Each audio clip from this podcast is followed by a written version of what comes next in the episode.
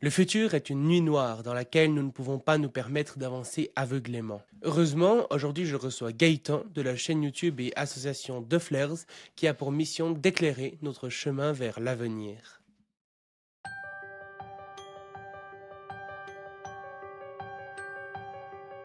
Bienvenue sur le Futurologue Podcast, le podcast pour comprendre les enjeux de demain. Du coup, pour euh, commencer, euh, je te propose euh, que tu nous parles un petit peu de prospective et de façon générale, est-ce qu'on peut vraiment prédire le futur? Parce que ben, toi comme moi, on s'intéresse les deux au futur de façon générale. Et nos vidéos partent du principe qu'on peut quand même savoir un certain nombre de choses sur le futur. Mais est-ce que c'est vraiment le cas? Alors, je dirais que vu comme ça, peut-on prédire le futur? Non, on peut pas, parce que effectivement le futur euh, est incertain. Ça, ça pourrait être le cas si on vit dans un univers bloc. Euh, mais ça, c'est une théorie qui dérive un petit peu des lois euh, de la gravité d'Einstein. La théorie de l'univers bloc, ça serait que le futur, il est déjà finalement écrit, il existe, et le temps, c'est un peu une illusion. Le passé, le futur et le présent existent déjà. Donc, par, par conséquent, euh, le futur aussi. Donc, dans ce cas-là, si on avait un moyen d'observer le futur, on pourrait, euh, bah, facilement le prédire. Après, on ne sait pas vraiment à quoi ça pourrait ressembler, parce qu'il semble aussi qu'il y a les lois de la causalité, tout ça, qui font que c'est compliqué euh, de d'obtenir des informations, par exemple, de ce qui, va se passer, parce que ça voudrait dire est-ce qu'on peut changer ce qui va se passer si on le sait. Ou alors, faudrait qu'on soit le, démon de Laplace. Ça aussi, c'est un concept. Euh, donc, la, euh, Laplace, c'était un, physicien mathématicien génial français qui, euh, qui a imaginé cette expérience de pensée, en fait, comme quoi on pourrait imaginer un démon ou une forme de, de, Dieu ou quelque chose comme ça, qui est capable d'avoir accès à l'information de toutes les particules dans l'univers, vraiment très précisément les moindres particules et même les cordes quantiques si on veut euh, vraiment aller là-dedans, ou peu importe quelle euh, théorie du tout ou autre. En bref, il aurait accès à toutes les informations possibles sur l'univers, et à partir de là, il pourrait prédire T plus 1. Parce que à partir, à du moment où tu as une parfaite connaissance d'un état du système, tu peux savoir son futur. Euh, mais on n'est pas, on n'est pas ça. Évidemment, peut-être qu'aucune intelligence dans l'univers est capable d'obtenir un tel état de, de, connaissances, sauf si l'univers c'est un ordinateur et qu'on est dans une simulation. Bon. Euh, mais euh, en tout cas, euh, ce qu'on peut dire aussi, c'est que prédire le futur, ça n'a pas été souvent quelque chose de facile et beaucoup se sont cassés les dents. Et on peut prendre des exemples connus. Par exemple, en 1901, on a quelqu'un qui s'appelle Wilbur Wright. C'est un pionnier en aviation et il a dit, qu'en gros, donc en 1901, il a dit aucun humain ne volera dans les 50 prochaines années. Et en 1903, évidemment, le premier vol d'un avion à moteur euh, se déroula aux États-Unis, piloté par ce même gars. Hein. Donc le mec, il n'a même pas compris euh, que deux ans plus tard, il serait capable de le faire. C'est quand même assez impressionnant de se planter à ce point. Donc ça veut aussi dire que finalement, même les gens qui sont dans l'industrie dans laquelle ils font des prédictions, ils sont parfois les moins bien placés pour euh, vraiment avoir des, choses pertinentes à dire. bon, il y, a aussi des exemples de personnes qui ont réussi hein, à on va, dire qu'ils ont une bonne, euh, un bon historique de prédiction, comme Ray Kurzweil. Je crois qu'il a un peu, il a eu une sorte de pourcentage de prédiction correcte, comme 80%, peut-être même plus. Il euh, faudrait vérifier, mais en tout cas, euh, plus, de, la moyenne, donc déjà plus, de 50%, on va dire, c'est déjà bien. c'est un futurologue et un inventeur qui, s'intéresse beaucoup aussi à la loi de Moore et aux, capacités de l'intelligence artificielle. Donc il a dit beaucoup de choses assez pertinentes là-dessus et il est toujours pour, l'instant, en tout cas, il a raison. Hein, si, on suit un petit peu ce qu'il prédit euh, sur la singularité, tout ça, même, peut-être qu'on sera en avance en fait euh, sur ses prédictions. Euh, il faut aussi préciser que pour prédire l'avenir, c'est plus facile de prédire par exemple les développements scientifiques et technologiques que les cultures et les normes.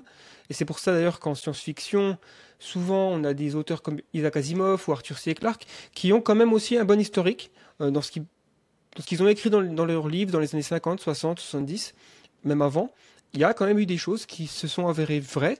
Euh, Arthur C. Clarke, il avait prédit l'existence des satellites euh, avant qu'on mette un satellite en, orbite, donc euh, Sputnik. donc voilà, il avait quand même eu des intuitions sur les tendances technologiques de l'époque. Par contre, on voit souvent dans les livres de science-fiction des années 50, 60, 70, l'âge d'or de l'ASF et même la nouvelle vague après avec le cyberpunk, c'est souvent il se plante totalement sur les normes sociales, sur les cultures. Il n'y en a aucun qui avait prédit la chute de l'URSS.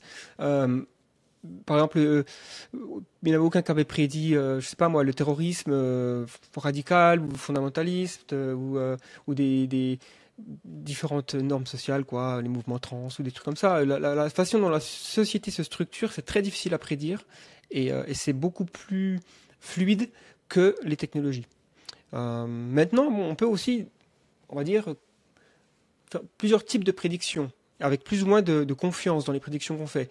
Il y a des futurs projetés qui englobent à peu près euh, tout ce qu'on peut faire sur, euh, Terre et dans l'univers, basé sur les connaissances qu'on a sur le web de la physique. Par exemple, je pense que n'importe quel aujourd'hui astronome, il est capable de prédire euh, une éclipse qui va se produire dans 2000 ans. Quoi. Parce qu'on sait que la Lune, le Soleil, la Terre, c'est des systèmes qui sont en général, ils bougent pas trop. Hein, donc on, on, sait qu'on peut prédire ça dans très longtemps. Ensuite, on peut imaginer euh, une autre catégorie, ce serait les futurs probables.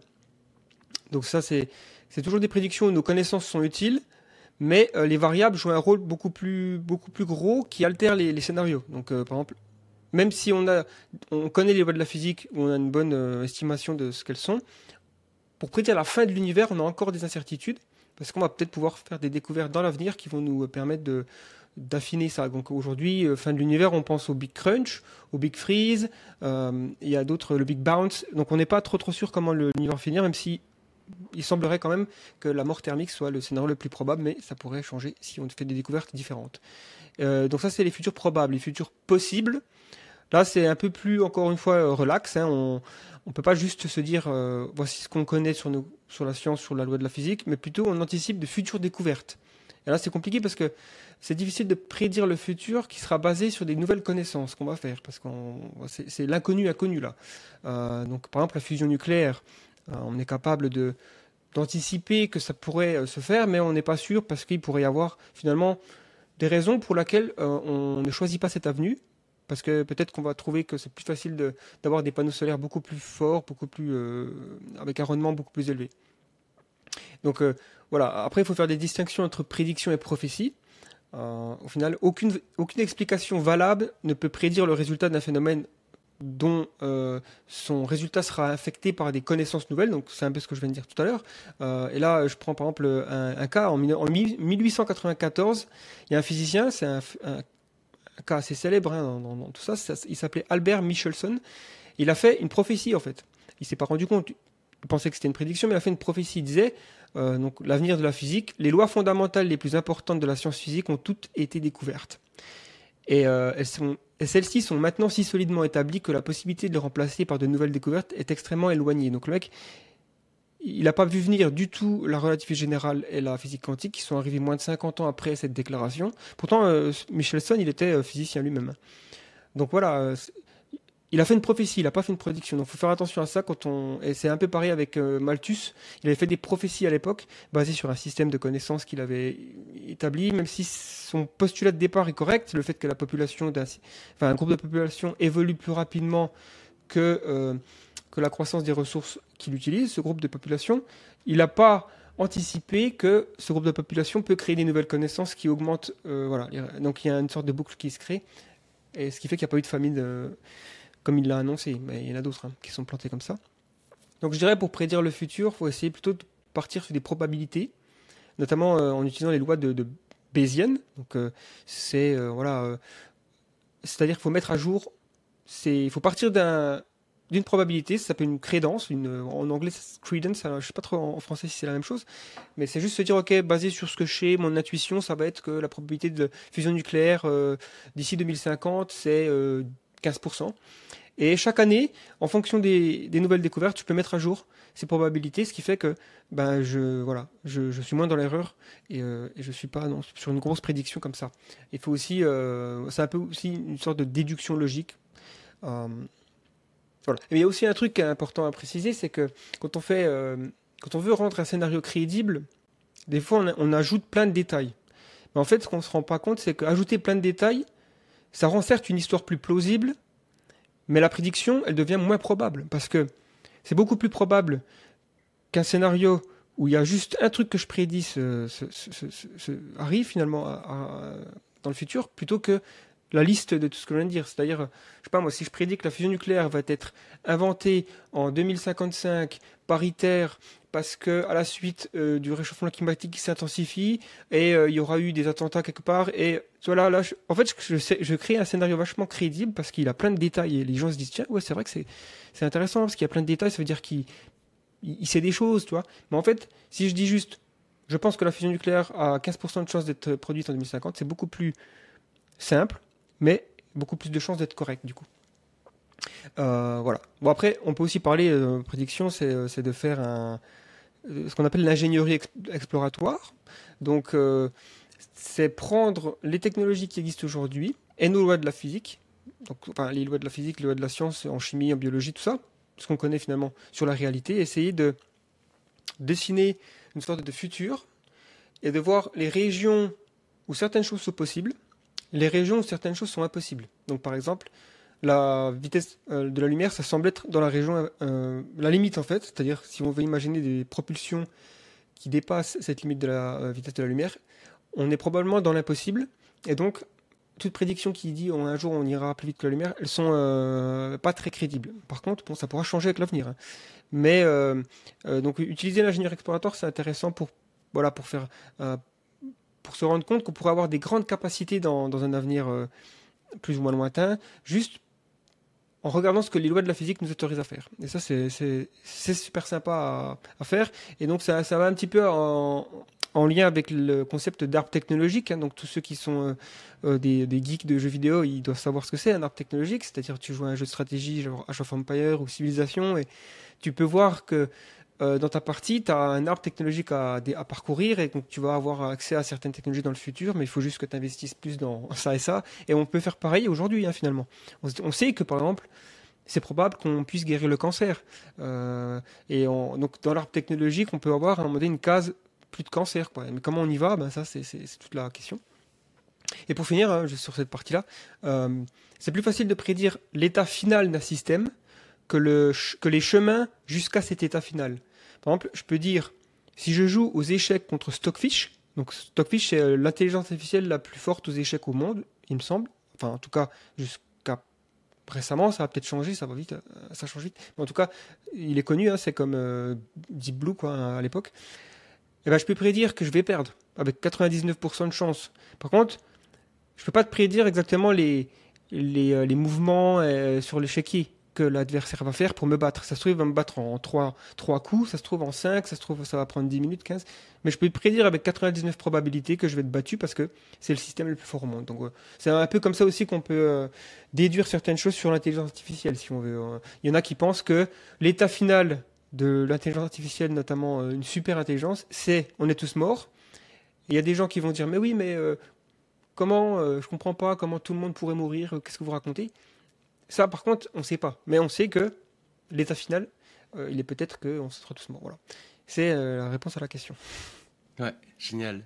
Et je pense aussi qu'il y a euh, certains, certaines prédictions qui n'ont pas pour le n'ont pas pour but de savoir précisément ce qui va se passer, mais de dire, ah ben tiens, si vous faites telle ou telle action, voici ce qui pourrait se passer. Je pense notamment à certains euh, scénarios climatiques qui disent, ah ben voilà, si on réduit de tant de pourcents les gaz à effet de serre d'ici 2050, voilà l'avenir euh, du climat en 2100 par exemple. Je pense qu'il peut y avoir ça, et du coup, Là, le, prospectiviste a un intérêt dans le sens où euh, il peut un peu éclairer les choix de société et donner un ordre de grandeur sur ce qu'il faudrait faire ou pas pour arriver à telle ou telle situation. Quoi. Oui, bien sûr, c'est vrai que cette idée de futur qui est ouvert, et donc il y a plusieurs chemins qui peuvent être empruntés. Il y a des chemins ridicules. Bon, euh, il y a des chemins, par exemple, pour le changement climatique, effectivement, on peut voir qu'il y a des chemins, si on fait absolument rien du tout, voilà ce qui peut se passer. Et on sait que c'est un chemin qui n'est pas, pas crédible parce que c'est très peu probable qu'on fasse absolument rien pour, euh, hein, genre business as usual, rien ne se passe, tout le monde conduit euh, trois Hummer par, euh, par famille et, toi, et, on prend l'avion tous les jours pour aller en vacances. C'est pas comme ça que ça va se passer. Mais effectivement, ce scénario-là, il existe. On peut le mapper sur le futur, on peut le cartographier, on peut voir avec certains degrés d'incertitude quand même, mais que parce qu'on parle d'un système, le climat qui est compliqué, qui est chaotique, mais mais finalement, il est beaucoup plus prévisible que la météo. Et c'est intéressant d'ailleurs, parce qu'il y a beaucoup de gens qui disent Oh, mais les climatologues, qu'est-ce qu'ils en savent? Ils ne sont même pas capables de prédire s'il va pleuvoir la semaine prochaine. Mais c'est différent, parce que la météo, c'est un système qui est beaucoup plus qui fluctue beaucoup plus facilement avec bah, avec un rien quoi. Il y a l'effet voilà le fameux effet butterfly papillon battement d'un papillon à Rio de Janeiro ça fait une tempête je sais pas où.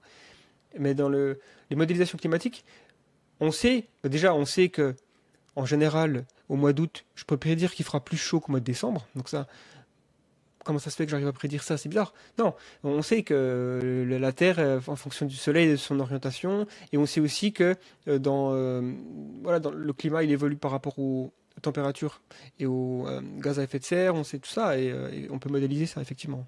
Et donc ça nous donne aussi des capacités de donner des, d'évaluer, de, de, d'avoir un peu une sorte de comment on appelle ça euh, ouais de donner des, des, conseils et puis prendre des décisions aujourd'hui pour influencer les chemins qu'on veut prendre hmm. Oui, je ne sais pas si tu serais d'accord avec moi, mais je pense aussi que c'est relativement, enfin, c'est déjà très compliqué en fait de savoir l'évolution d'une technologie, d'une norme sociale, etc., etc., vu euh, un peu en silo. Mais ce qui devient de plus en plus complexe, c'est qu'il y a des sortes d'interactions entre ces différents silos, certaines normes sociales qui vont faire euh, bouger certaines technologies, ou bien par exemple, là tu parlais de super intelligence artificielle. Bah, par exemple, la création d'une super intelligence artificielle pourrait complètement euh, bousculer les scénarios euh, climatiques ou bien les scénarios d'autres technologies, parce qu'elle pourrait nous aider à les développer beaucoup plus vite, ou au contraire, tous faire un risque existentiel. Donc c'est extrêmement compliqué finalement de faire une sorte d'agglomérat de, ces différents secteurs, j'ai l'impression. Ouais, ouais, c'est ça aussi qui est intéressant quand on regarde la science-fiction. C'est souvent euh, les auteurs, ils ont tendance à, ne pas justement prendre en compte trop de changements dans le futur. Euh, ils vont plutôt se dire qu'est-ce qui se passe si ça et ça, ça, ça évolue? Par exemple, on a une meilleure euh, on a des meilleurs vaisseaux spatiaux, ok, on va aller plus loin. Par exemple, voilà, on peut coloniser une, autre planète, super. Par contre, les humains sont plus ou moins comme nous, euh, ils n'ont pas des technologies très avancées finalement. Star Wars, il n'y a aucune intelligence artificielle qui, est plus intelligente que les humains, enfin, c'est bizarre ça. Enfin, tu vois ce que je veux dire? Mon Star Wars, c'est pas nécessairement censé se situer dans le futur, mais c'est un exemple. Bon, il y, a plein de trucs comme ça où, où finalement, ouais, c'est pas.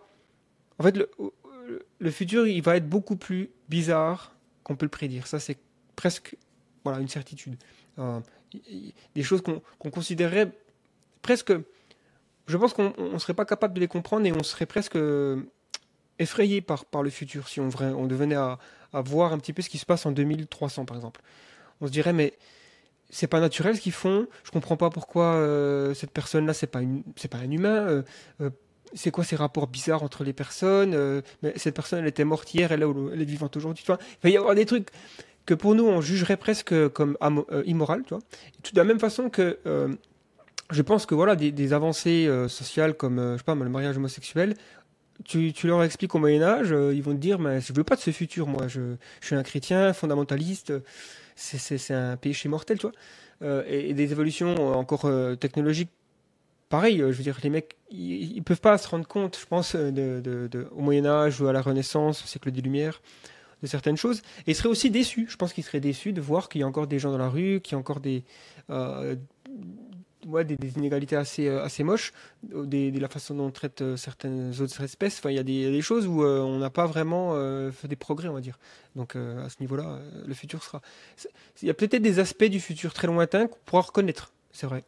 Mais je pense que la plupart seront complètement aliens en fait. Hmm, tout à fait. Et euh, une question que je trouve très intéressante aussi, c'est euh, notamment tout ce qui touche euh, à l'optimisme et au pessimisme. C'est une question qui revient souvent dans, dans ce genre de discussion. Donc toi, si je dis pas de bêtises, tu te définis comme étant optimiste. Euh, est-ce que tu pourrais peut-être déjà ben, nous donner un peu la définition que, que tu donnes à ce mot finalement pour euh, être sûr qu'on part tous sur la, même base? Et puis finalement, euh, qu'est-ce qui fait que tu es optimiste alors que ben, aujourd'hui j'ai l'impression que la plupart des gens imaginent un futur relativement négatif ou en tout cas largement plus que dans les années, par exemple pendant les 30 glorieuses où on imaginait l'an 2000 avec des voitures volantes, tout le monde heureux, etc. Ce qui est aujourd'hui beaucoup moins le cas. J'ai l'impression, notamment dans la jeune génération, on a une vision du futur finalement beaucoup plus négative que ce que pouvait avoir la, génération d'avant. Euh, pourquoi est-ce que toi, tu, restes optimiste malgré tout? Ouais, bon, alors, bon, la réponse euh, qui pourrait être euh, la plus évidente, c'est peut-être une prédisposition génétique, tout simplement, je sais pas, mais euh, c'est probable que, de toute façon, je crois pas vraiment, toi, au libre arbitre, ce genre de choses. Je pense qu'il y a énormément de choses qui sont inscrites déjà dans nos gènes, qui sont prédisposées. On va avoir un penchant pour certaines choses. Donc, j'ai clairement un penchant plutôt optimiste. Ça a toujours été le cas. Maintenant, ça ne veut pas dire naïf au point que je pense que tout va bien. Je pense une bonne définition de l'optimisme, c'est juste se dire que c'est une position finalement vis-à-vis de, la vie. Mais après, on peut orienter cet optimisme vers d'autres, des trucs plus précis, genre la technologie, ou les rapports sociaux, ou, euh, je sais pas moi, euh, l'espace, le, sens de la vie. Voilà. Mais en gros, de manière c'est la position que le bon l'emporte sur le mauvais. Et euh, alors, pour déconstruire ça, il faut, choisir déjà un ensemble de valeurs pour, pour, pour savoir ce qui est bon et mauvais, parce que sinon on part dans le vide. Qu'est-ce qui est bon et mauvais? Par exemple, si je dis je préfère être en bonne santé que malade, c'est faire un jugement moral et me dire, ok, je préfère. Donc le bon, c'est être en bonne santé, et le mauvais, c'est être en mauvaise santé. Donc euh, il faut faire euh, de la philosophie morale, du coup. Il faut, s'intéresser à l'éthique. Et euh, ça, c'est donc l'éthique, c'est une des cinq branches de la philosophie. On a la, métaphysique, l'éthique, la logique, l'esthétique et l'étymologie. Mais s'intéresser à la philosophie morale ou l'éthique, c'est essayer de, de, parler de, des valeurs. Et, après, il y a les, la métaéthique, là, c'est encore, autre chose parce que c'est se demander d'où viennent ces valeurs. Est-ce qu'elles sont inscrites dans les de la physique ou est-ce que c'est subjectif? Mais c'est une autre histoire. Moi, j'aime bien la définition de. Donc voilà, l'optimiste. Après, faut une fois qu'on a fait cette, euh, cette distinction et qu'on a établi des valeurs, il faut juste regarder déjà. Est-ce que dans le passé, on a des raisons d'être d'optimiste par rapport au présent? Je pense que oui. Parce que si on prend énormément de métriques, l'éducation, la mortalité infantile, euh, le droit des minorités, les femmes, euh, les personnes de couleur, euh, les étrangers. Ensuite, tu prends, je sais pas moi, la, richesse d'un individu, les différentes maladies, et on voit, on voit, on voit bien que bah, depuis, si on remonte à l'histoire humaine, donc 12 000 ans à peu près, hein, depuis, depuis l'agriculture, on va dire, eh ben tout, tout est en, hausse quoi finalement, sauf les trucs négatifs qui vont en bas. Donc euh, on, fait du progrès si on veut dire. Donc la notion de progrès, j'y crois beaucoup. Donc c'est ça être optimiste. Mais le, enfin, au bout du compte, la définition que j'aime bien de l'optimisme, c'est celle de David Dutch.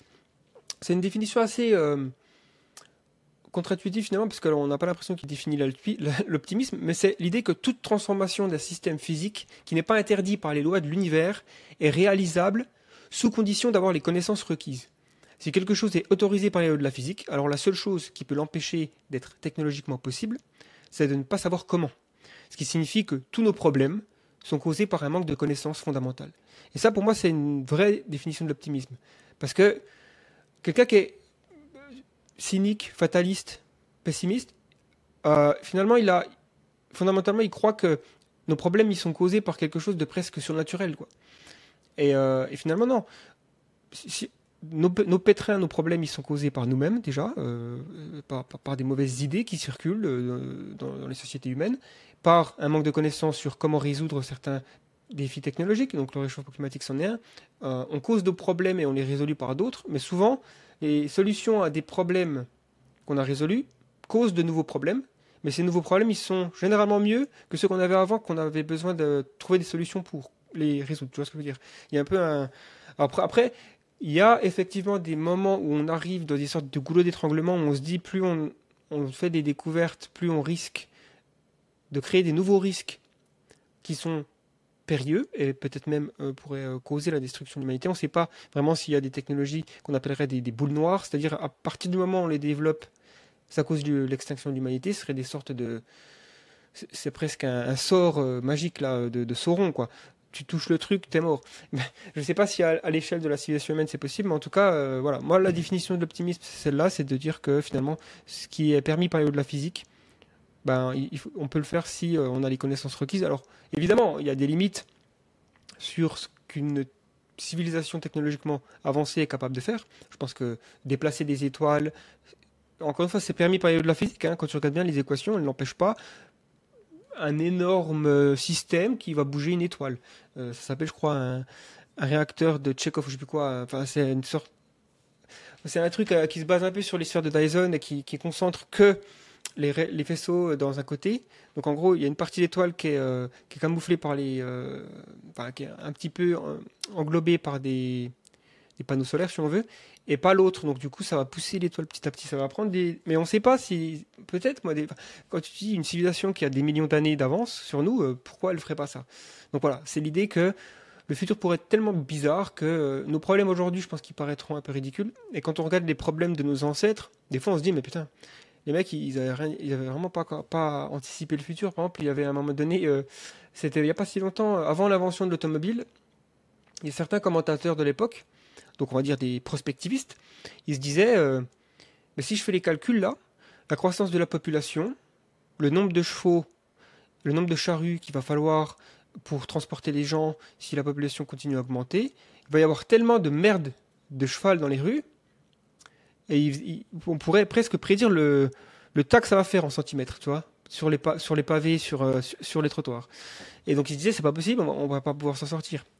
Bon, c'était dix ans avant l'invention des premières voitures euh, à combustion, hein, euh, moteur à combustion, et euh, la population de chevaux a complètement s'est effondrée.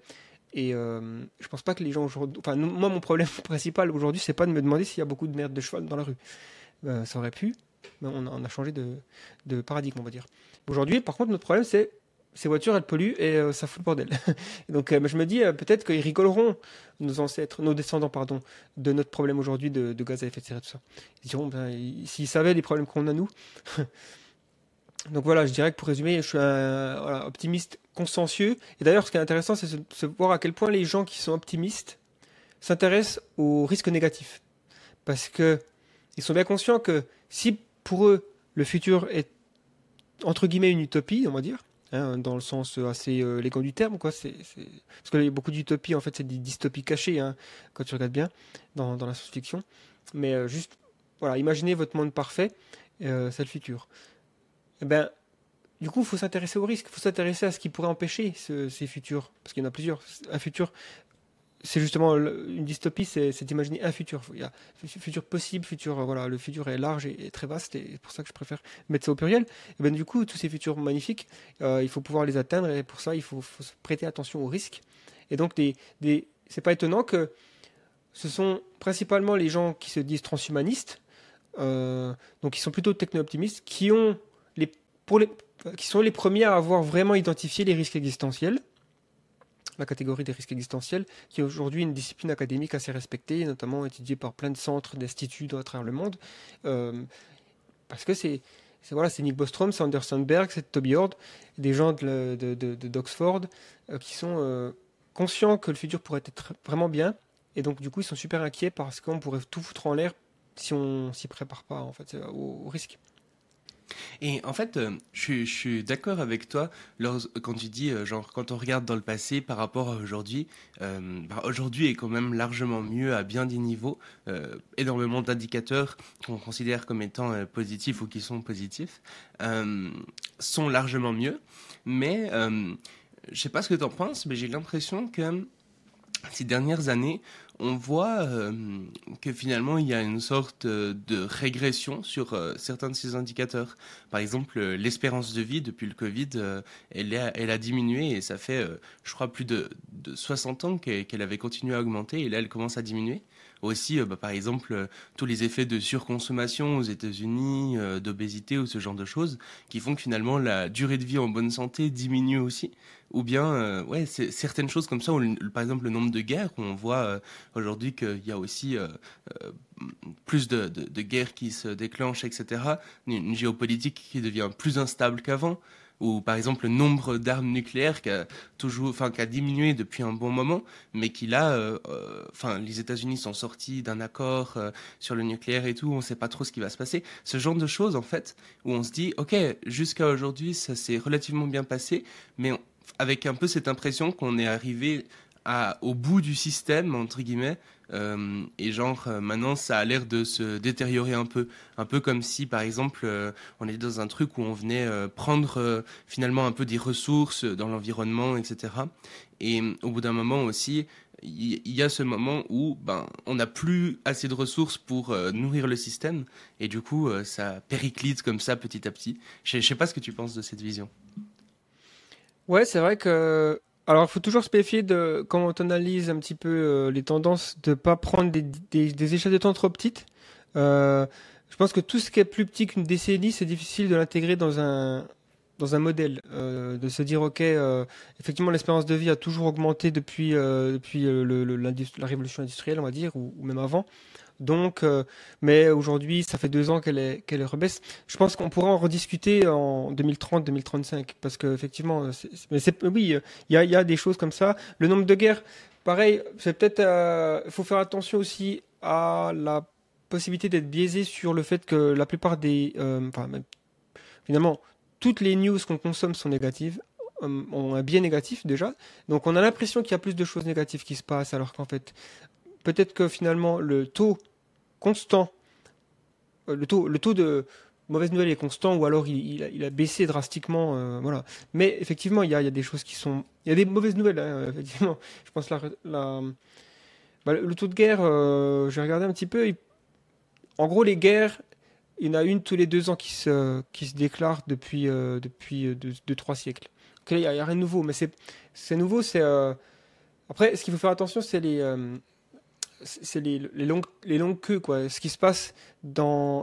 quand je dis ça comme ça, ça fait bizarre. Dans les, euh, Donc, ouais, quand on prend un, modèle de distribution probabilistique, on a souvent une, courbe euh, en cloche, quoi. C'est-à-dire qu'au début, c'est zéro, ça monte, ça monte à un chiffre euh, assez élevé au, milieu de la, courbe, comme ça, et après, ça descend. Et ça peut aller très loin vers la droite. Et ce qu'on appelle long tail en anglais, la longue traîne, je crois, en français. Et donc, exemple, pour les guerres, il y en a, beaucoup qui vont causer 1000, 10 000 morts. Et ça, c'est pas nouveau, et ça, c'est toujours le cas. Par contre, des guerres qui vont causer 6 millions de morts, là, ça se situe très loin dans la longue traîne. Et euh, elles sont beaucoup plus rares, du coup, parce que sur l'axe euh, Y, tu as la fréquence, et sur l'axe X, tu as l'impact, euh, le nombre de morts, si on veut. Pour les guerres, hein, je prends l'exemple. Donc voilà. Et donc, ce qu'il faut faire attention, c'est de se demander est-ce que bah, j'ai fait évidemment. Euh, en ce moment, là, je suis en train de réfléchir à ça euh, pour faire une vidéo là-dessus euh, et sur les, conflits entre grandes puissances. Et effectivement, on peut être inquiet parce qu'en moyenne, il y a à peu près deux guerres entre grandes puissances par siècle dans l'histoire, en tout cas récente, peut-être remontée à je sais pas 200, 300, 400 ans peut-être. Et, et jusque, jusque depuis la 1945 en fait, il n'y en a pas eu. Donc il n'y a pas eu de grandes puissances qui sont entrées en guerre. Donc grandes puissances, ça va être euh, aujourd'hui, ça va être la Chine, les États-Unis, l'Inde et euh, la Russie. Voilà. Et puis l'Union européenne, si on veut la compter en tant que région euh, dans le monde, mais en final, il n'y a pas une armée pour la pour l'Union européenne, donc c'est un peu compliqué, mais c'est va être des systèmes d'alliance après. Mais de manière générale, c'est des grandes puissances depuis 1945 qui ne sont pas entrées en conflit. Donc est-ce que ça veut dire que le taux constant qu'on a observé jusqu'à présent de deux conflits par siècle il est plus euh, actuel ou est-ce que ça veut juste dire que ben, ça arrive quoi. Euh, on peut être on peut on peut se dire merde c'est bizarre c'est une anomalie de l'histoire qu'on ait vécu une longue paix comme ça. Euh, d'un autre côté il y a une autre théorie une autre hypothèse on va dire plutôt que finalement non c'est pas c'est juste une autre, un autre, un changement de paradigme qui s'est euh, opéré. Cette idée qu'il y a deux conflits par siècle qui s'opèrent, c'est finalement c'était vrai mais ça l'est plus. Et donc aujourd'hui on peut on peut espérer que finalement on a changé de mentalité, que le, les conflits entre entre grandes puissances c'est moins euh, c'est juste moins comment dire c'est moins attractif voilà pour les puissances de d'entrer de, de, dans, dans des conflits. Donc euh, il y a plusieurs façons de voir les choses, mais pour rejoindre, pour répondre à la ton interrogation, effectivement, euh, plusieurs choses. Déjà, la première chose, c'est effectivement, faut faire attention à ne pas trop regarder les news. Moi, j'ai tendance à pas, pas trop regarder les news ou les regarder de, haut, quoi, vu de haut, parce que euh, il y a plein de choses dont on n'a pas envie de savoir. Quoi. Y a pas, j'ai pas besoin de savoir euh, un enfant qui s'est cassé la jambe au Pérou ou qui a été enlevé. On sait que ça arrive et ça, moi, ça, ça, va pas me transformer ma vie positivement de savoir ça malheureusement. Et par contre, les news qui font pas vraiment euh, la titre des journaux, c'est euh, que hier, il y a 200 000 personnes qui sont sorties de l'extrême pauvreté, par exemple, des trucs comme ça. Des, des, des, des news positives qui, qui, arrivent au jour le jour, ou des gens qui ont sauvé un enfant de la noyade, ou c'est des belles histoires, ça arrive aussi tout le temps. Donc oui, euh, voilà. Mais effectivement, il y, a des, il y a plein de choses toute façon, on va en parler certainement dans, en mentionnant les risques existentiels, tout ça. Il y a, il y a des, le 21e siècle est un siècle qui est inhabituellement périlleux pour notre espèce, je pense. Hmm. Et à quelque part, à quoi est-ce que tu aimerais que le futur ressemble? Si tu devais te projeter comme ça dans quelques dizaines d'années peut-être et t'imaginer une utopie À quoi, à quoi ça correspondrait? Ouais, là, c'est très difficile parce que les utopies, euh, comme je disais un petit peu tout à l'heure aussi, euh, on a tendance, quand on dessine des utopies, à les transformer très vite en utopies. En, non, l'inverse.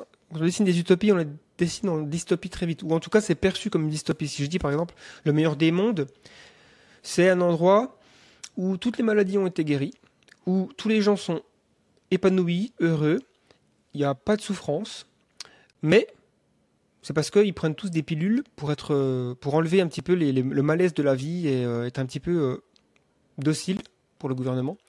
Et plus ou moins, hein, c'est un peu l'intrigue du meilleur des mondes. Les gens vont me dire, oui, c'est quand même une dystopie là que tu es en train de nous raconter.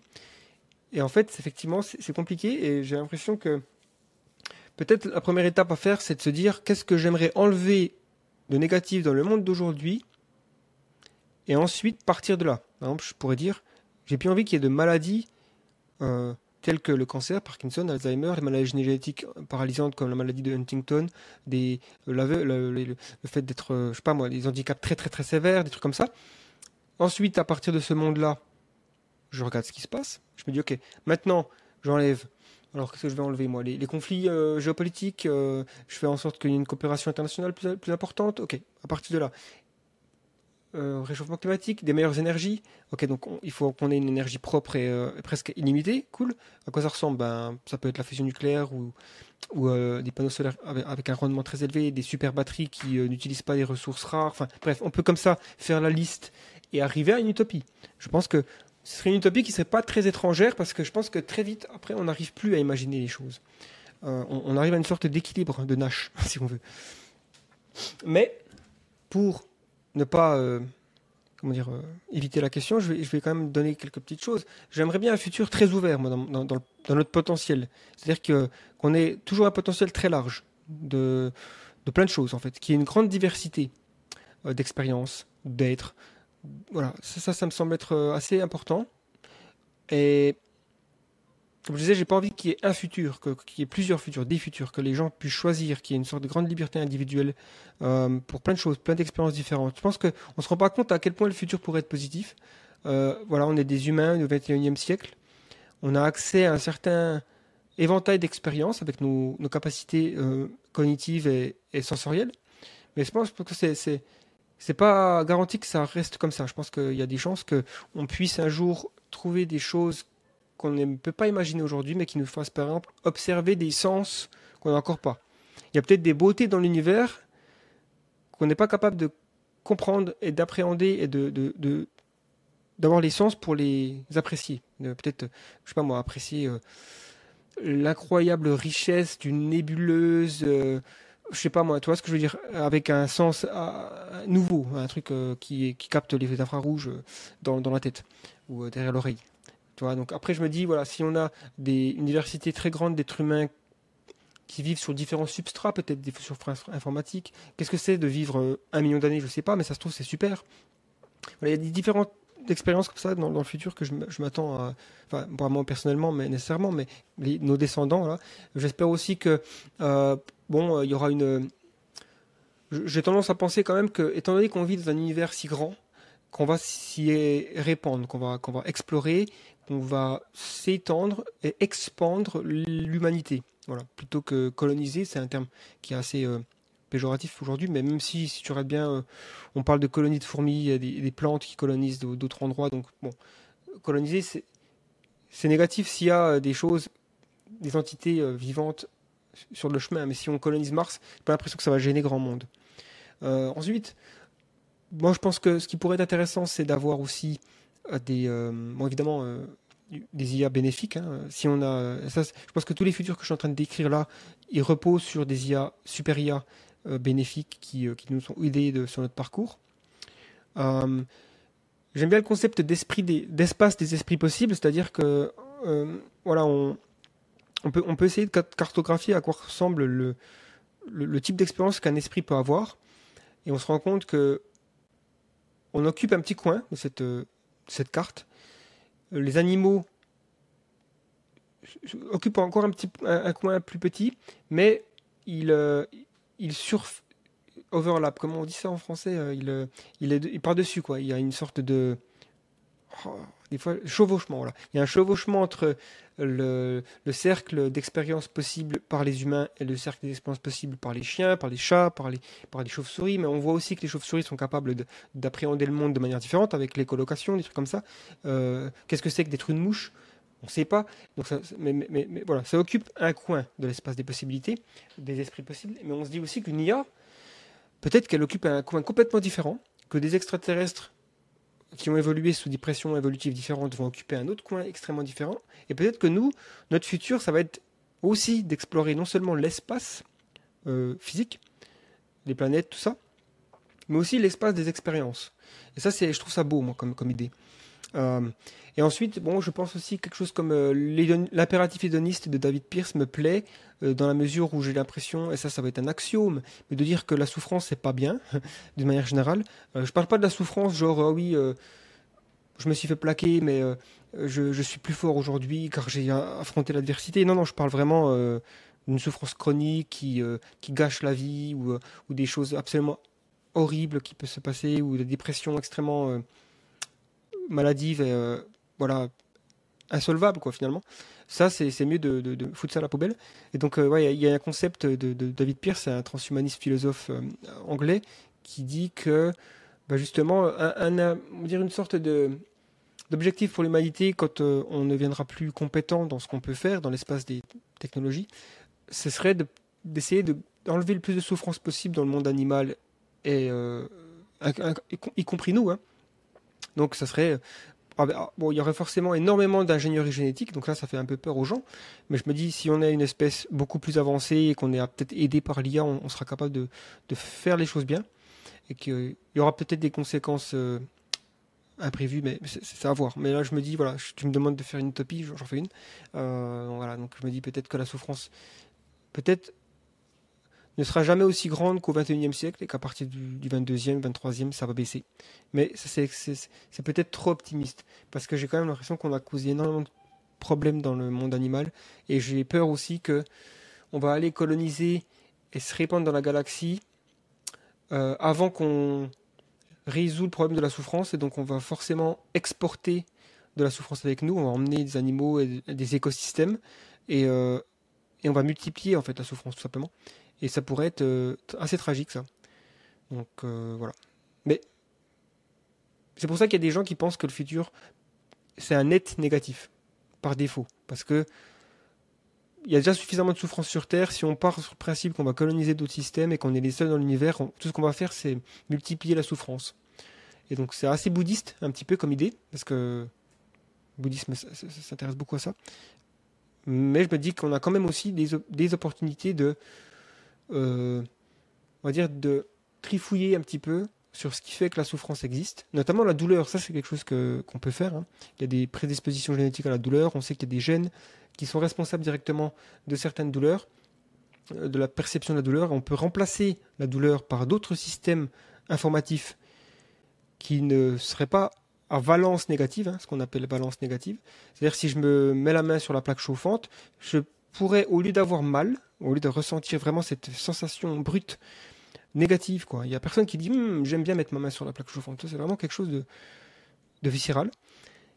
On pourrait remplacer ça par euh, un bip bip, euh, puis juste un réflexe euh, et qu'il n'y ait pas de souffrance, tu. Voilà, donc ça c'est possible. Mais à voir si ce sera réalisable. Et toi, tu t'es déjà un petit peu demandé à, quoi pourrait ressembler un, une utopie Enfin, je sais pas si tu as des, aussi des scénarios que tu aimes bien. Ouais, ouais, ben clairement, franchement, euh, ce que ce que tu as décrit, euh, je le rejoins en, très très grande partie, je pense. Euh, il y a un truc que j'arrive pas encore à résoudre, c'est genre le système politique. Enfin, j'ai l'impression qu'on a, ben, je crois que tu avais même écrit un article là-dessus. Euh, on a plus de facilité à imaginer la fin du monde que la fin du capitalisme. Et je me demande à quel point ce serait pas possible justement d'imaginer en fait des systèmes euh, plus optimisés qu'un simple capitalisme régulé. Parce que euh, j'ai l'impression c'est un petit peu la même chose que, par exemple, avec les, les chatbots comme ChatGPT aujourd'hui. C'est-à-dire que de base, ils vont pas être euh, alignés, ils vont être euh, racistes avec plein de biais, etc. Et on va essayer de l'améliorer un petit peu par après pour diminuer ça. Mais de base, ça reste quand même un système qui est pas optimal. Et j'ai l'impression que le capitalisme, c'est un peu la même chose. De base, c'est un système qui est pas optimal parce que juste maximiser le profit, ça amène à beaucoup de conséquences négatives. Et on essaye de le réguler un peu pour limiter ça mais je me demande à quel point ce serait pas possible de créer une sorte de système optimal directement. Mais c'est vraiment les balbutiements de cette réflexion, donc euh, en vrai, je ne sais pas trop euh, où ça va me mener. Ouais, c'est intéressant. C'est vrai que je pense que c'est tout à fait euh, possible qu'on vive les dernières décennies du capitalisme tel qu'on le connaît, parce que je pense que, encore une fois, quand on intègre de l'intelligence artificielle capable de d'avoir un rôle dans l'économie comme celui d'un être humain, mais beaucoup plus amélioré et beaucoup plus limite, sans les, contraintes finalement des humains, c'est-à-dire oh, euh, si je travaille au-dessus de 8 heures par jour, euh, je me plains, puis j'ai des droits du travail, et puis il faut que je prenne 5 semaines de congé, sinon ça va pas. Et puis tu vois ce que je veux dire? Donc là, c'est heureusement qu'on a ça, hein, et il faudrait qu'on ait encore plus. Mais c'est pour ça que je pense aussi que le futur quand même de l'être humain avec une IA générale et, des systèmes automatisés comme ça dans toute la société, ce serait probablement des vacances pour tous. Hein. Mais du coup, ça veut dire quoi? Ça veut dire un système économique complètement différent. Euh, comment on fait pour vivre si j'ai plus de salaire? Bah, Je pense pas que le, but de la société, euh, du gouvernement français, allemand, euh, américain, chinois, c'est de se dire ben, qui creve. Non, à mon avis, ça va pas passer ça. Donc je pense que va forcément avoir la redistribution de richesse. Peut-être que le, concept de d'argent au, au 22e siècle peut-être n'est plus tellement pertinent. Je pense qu'on peut imaginer d'autres modèles. Il y, a, quand même des choses dans, dans, les relations hiérarchiques humaines qui importent. Je pense que le statut euh, importe. Avoir l'impression d'avoir de l'importance, euh, même si c'est des petites euh, choses, hein, genre juste avoir l'impression que mes voisins me valorisent, enfin valorisent mon travail dans la communauté de, planter des carottes tous les mardis. C'est un petit truc, mais les humains ont besoin de ça. Et quand tu leur retires absolument tout euh, dans, ce qui est statut et hiérarchie, on pète un peu les plombs. C'est pour ça qu'il y a des gens qui, qui, en reviennent à la violence. C'est souvent des gens qui vont faire des massacres euh, à la mitraillette dans les écoles, qui ont perdu leur sens de, de self-esteem, enfin l'estime de soi, et ils n'ont plus l'impression d'être écoutés, entendus, ils n'ont pas de place dans la société. Ça, il va falloir résoudre ça. Si on perd tous notre travail, euh, voilà, moi j'ai tendance à dire pourquoi on, se plaindrait si on perd tout notre travail, mais c'est vrai qu'il y, a quand même des, choses qu'on aime faire. Il faut trouver euh, comment faire du travail. Peut-être c'est le mot travail qu'il faut changer, plus le remplacer par occupation, activité. Peut-être que les gens vont commencer à, trouver euh, que écrire un livre c'est bien et que tout le monde devrait faire un, livre. Bref, c'est compliqué de résoudre ce problème, mais je pense que le, capitalisme ne peut pas exister dans un système où, où tu appuies sur un bouton et tu obtiens euh, l'équivalent d'une année de travail humaine. quoi. Oui, et puis de façon générale, j'ai l'impression dans l'histoire, les révolutions technologiques ont aussi amené à des révolutions politiques, et inversement, les révolutions politiques ont souvent amené à de, des technologies différentes, je pense. Donc, euh, c'est des domaines qui interagissent entre eux, et ça va être très intéressant de voir tout ça interagir. Ouais, ouais, ouais, c'est vrai que on voit bien que par exemple, l'agriculture, l'invention de l'agriculture, c'est un changement de paradigme complet, complètement euh, inattendu dans l'histoire de l'évolution de l'humanité, parce que on passe de chasseurs-cueilleurs, des tribus nomades, certains qui, pendant quelque temps, se posent quelque part, vont faire des monuments comme Go, euh, Tepe, euh, donc qui, qui, est beaucoup plus vieux que ce qu'on pensait, donc ça a été fait par des chasseurs-cueilleurs, mais c'est étonnant quoi qu'ils l'ont fait. Bon, du, coup, il faut juste mettre à jour un petit peu ce qu'on pensait que les chasseurs-cueilleurs étaient capables de faire. C'était juste plus capable qu'on le pensait, c'est tout. Pas besoin d'Atlante hein, pour expliquer ça.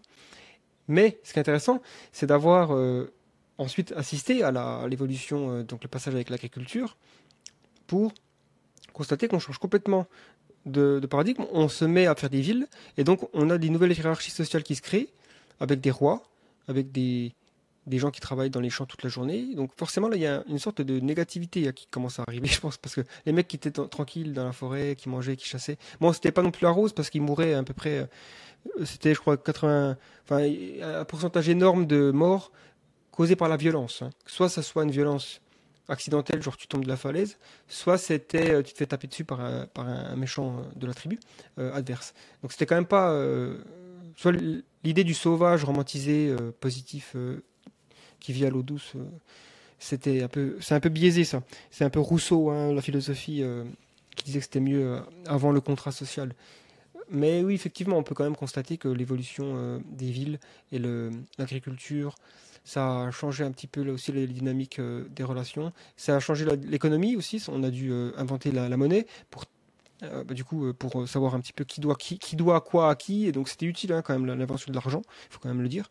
Ensuite, on a euh, le féodalisme. Euh, donc, quand on, sort de l'Empire romain, qu'on a les tribus germaniques un petit peu partout en Europe, là, on a euh, effectivement un autre système qui se met en place, notamment le rôle de la religion qui joue un rôle dans la structure sociale, la pyramide, donc le roi, le clergé, les paysans, les nobles, tout ça. Et, donc là, là c'est intéressant parce qu'on se voit qu'il y avait des gens qui, toute leur vie, n'ont pas travaillé. Les aristocrates, les nobles. Et il s'en plaignait pas. Donc on peut quand même se dire qu'il y a un modèle qui existe quelque part euh, dans le passé, une toute petite tranche de la population qui n'a jamais eu à travailler comme nous on travaille pour avoir de l'argent. Euh, donc euh, on peut se dire quand même que si la, société est bien structurée dans le futur, peut-être que c'est pas si mal. Parce qu'il n'y avait pas des taux de suicide élevés chez les aristocrates parce qu'ils n'avaient pas de sens de leur vie. Quoi. Donc voilà. Maintenant, on a après, on a la révolution industrielle qui casse un petit peu le fédéralisme. Euh, donc là, il y avait aussi le mercantilisme euh, un peu avant euh, la Renaissance, qui là, c'était plus le rôle des marchands et des commerçants, qui commencent à avoir un énorme impact économique. Donc, et, là, les gouvernements de l'époque, les, les rois, notamment hein, les, royaumes, commencent à, un petit peu se, se, gratter la tête, quoi, parce qu'ils se disent, bah, finalement, les, les marchands, ils, commencent à avoir des, énormes richesses. il y avait carrément des sociétés privées qui possédaient des villes, des États entiers, comme le, East Indian Company, c'est ça, hein, le truc de, enfin, qui appartenait à l'empire hollandais, qui était lié, mais c'était une entreprise privée avec sa propre armée et tout et tout, et qui exploitait les, gens de l'époque, euh, enfin, en Indonésie, en euh, Malaisie, tout ça. Et ensuite, on a la révolution industrielle, là, qui change aussi euh, pas mal de choses et qui introduit le capitalisme finalement. Donc là, on a des, machines qui deviennent le capital et les travailleurs qui travaillent dans les usines. Et donc, euh, on a la, première lutte des classes, le marxisme et tout ça. Donc, des nouvelles réflexions aussi politiques, philosophie. Et c'est souvent des, marxistes, par exemple, c'est marrant parce que c'est souvent des, des gens qui arrivent à une époque et qui vont redessiner toute l'histoire de l'humanité sous la lumière qu'ils ont inventée. Donc ils se disent, depuis l'aube de l'humanité, c'est la lutte des classes. C'est un peu, un peu exagéré, je trouve. Il toujours se méfier comme ça des grandes idéologies qui sont censées encapsuler toute l'humanité.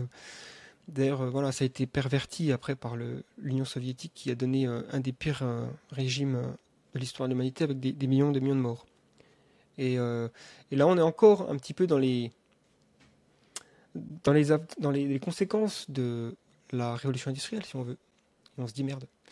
Euh, mais, c'est très, probable que la nouvelle révolution qui arrive, parce que l'intelligence artificielle, c'est vraiment une nouvelle révolution industrielle, hein, euh, qui est accompagnée par plusieurs choses. Une révolution industrielle, c'est souvent accompagné de révolutions dans les communications, dans l'énergie. Euh, donc le système économique, après, il est obligé de changer, il est forcé d'évoluer, et donc ça donne des nouvelles sociétés. Et c'est là qu'on verra à quoi ça ressemble. Donc, un sujet qui t'intéresse beaucoup aussi, j'ai l'impression, c'est l'hypothèse de la simulation. Euh, est-ce que tu pourrais euh, nous dire, ben, finalement, qu'est-ce que c'est, pourquoi ça t'intéresse, et puis euh, quelles sont tes réflexions là-dessus? Ouais, ouais, c'est vrai que ça m'intéresse. Je pense que ça m'intéresse de la façon parce que j'ai depuis que je suis petit, j'aime. Ben, je suis tombé dans Matrix, hein, le film Matrix en 99. J'avais 10 ans, j'ai adoré le film. Ça m'a vraiment donné envie de faire des films moi-même et, et de m'intéresser à la science-fiction. Et ça a probablement semé la graine de cette cet intérêt pour qu'est-ce que c'est que la réalité, euh, comment on fait pour, euh, pour, en, être sûr, donc un peu la philosophie euh, derrière Matrix. Et ensuite, ça m'a amené à lire des auteurs comme Philippe Kadik, un auteur de science-fiction qui, explore beaucoup ça. Kadik, il est, il est connu pour avoir écrit donc la source de ce qui est devenu Blade Runner par la suite et d'autres films assez connus comme Total Recall et compagnie. Mais ça une, des thématiques qui touche le plus, c'est la perception de la réalité. Donc, bon, je pense que c'est venu de là. Ensuite, euh, quand j'ai, je suis tombé sur euh, l'argument de Nick Bostrom dans son article académique, qui s'appelle euh, l'argument de la simulation, de Simulation Argument, je suis tombé des culs par terre, quoi. je, me suis dit, mais il y a. En fait, j'arrivais pas à trouver de contre-argument. Donc, je me suis dit, mais merde, ça veut dire qu'on vit dans une simulation. Donc, en fait, je vais peut-être d'abord expliquer ce que c'est. Parce qu'il y a une différence entre l'hypothèse de la simulation et l'argument de la simulation. Je commence par l'argument de la simulation, en gros qui dit que euh, c'est un trilemma, hein, donc un trilemma c'est comme un dilemme, c'est un trilemme finalement, où il y a trois propositions au lieu de, deux. Et euh, c'est une des trois qui est juste. Ça ne peut pas être euh, deux ou, les trois. Donc c'est comme un dilemme, tu, y a, tu dois choisir. Et le trilemma, le trilemme c'est la première chose à considérer, c'est que l'espèce humaine va très probablement s'éteindre avant de créer des simulations qui possèdent des êtres ayant des expériences comme on en a nous. Donc voilà. Ça c'est la première chose. Soit c'est vrai, soit c'est faux. Donc si vous pensez que c'est probable, alors bon ben voilà, vous avez résolu l'argument de la simulation. Vous pensez que l'humain va très certainement s'éteindre avant de créer des simulations, ou alors que c'est pas possible de créer des simulations. La deuxième proposition, c'est que toute civilisation capable de créer des simulations décide de ne pas le faire. Donc pourquoi pas Ça peut être vrai, mais c'est un peu étrange. Pourquoi toutes les civilisations décideraient de ne pas le faire Est-ce que nous, dans 50 euh, ou 100 euh, ans ou 200 ans, on a la possibilité technologique d'appuyer sur un bouton qui créerait une simulation, par exemple de l'époque où on vit aujourd'hui, avec des gens dedans qui, ne savent pas qu'ils sont dans une situation? Je pense qu'on serait tenté de le faire juste pour des expériences scientifiques ou sociologiques notamment. Et la troisième proposition dans, dans ce trilemme, c'est que nous vivons presque certainement dans une simulation. Alors vous me dites, ok, c'est un peu bizarre que la troisième proposition soit aussi drastique, mais en fait, vu que c'est un argument probabilistique, on, arrive forcément à cette conclusion parce que si l'humanité ne s'éteint pas et si elle décide de faire des simulations, alors statistiquement, il y aura beaucoup plus d'êtres humains ou d'êtres en général, capable d'avoir des expériences que j'ai aujourd'hui, comme aujourd'hui, les, expériences que nous avons tous, des expériences conscientes, subjectives, phénoménologiques, phénoménales. Euh, et, je pense que ce nombre est tellement élevé que moi, en tant qu'observateur de ma propre existence, si je me pose la question où, où, suis-je finalement? Est-ce que je suis dans le monde réel ou dans une simulation? Eh bien, c'est statistiquement plus probable que je suis dans une simulation parce qu'il y a tout simplement 10 puissance 150 euh, millions, de, enfin c'est beaucoup, hein. il y a un nombre énorme de, simulations, donc forcément il y a beaucoup de, lettres simulées, donc je suis probablement dans une simulation. Et effectivement j'ai du mal à trouver des contre-arguments convaincants. Il y en a quand même qu'on peut euh, essayer de, dessiner. Euh, il y en a un, c'est finalement on se dirait ok, même si c'est vrai, au final on voit pas beaucoup de films, par exemple, ou d'œuvres de science-fiction, ou d'œuvres narratives, euh, de, jeux vidéo, qui se passent 200 000 ans dans le passé, ou 200 000 ans dans le futur. En fait, la plupart des œuvres qui sont créées par les humains sont soit dans l'ère moderne, donc ça va être tous les films Mission Impossible, James Bond et compagnie, soit un petit peu dans le passé, hein, donc ça peut être euh, dans l'âge des Vikings ou euh, même à l'époque de l'Empire romain, mais c'est rarement très très loin dans le passé ou très très loin dans le futur. Donc, ce qui voudrait dire que s'il y a des simulateurs, et que ces simulateurs, c'est nos, descendants, parce que c'est un peu aussi la, prémisse de l'argument, eh ben, ils auraient tendance à probablement simuler des époques qui sont proches de leur euh, époque à eux, et pas, euh, pas le passé très lointain. Mais après, ça voudrait dire qu'on est dans un passé très lointain pour eux. Ça se trouve, les simulateurs, c'est une époque, euh, c'est peut-être le, siècle prochain, quoi. Et donc, je me dis, simuler le 21e siècle, c'est pas si euh, étrange que ça. Et puis aussi, comme je disais tout à l'heure, on vit dans une époque particulièrement intéressante, euh, notamment avec l'avènement de l'intelligence artificielle qui marque un tournant.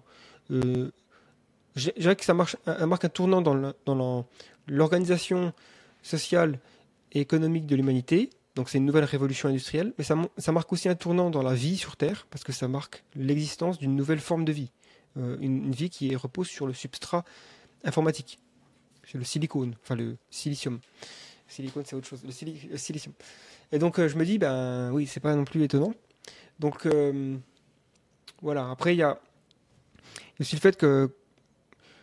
Est-ce que comme je disais, l'intérêt de créer des simulations, il est où?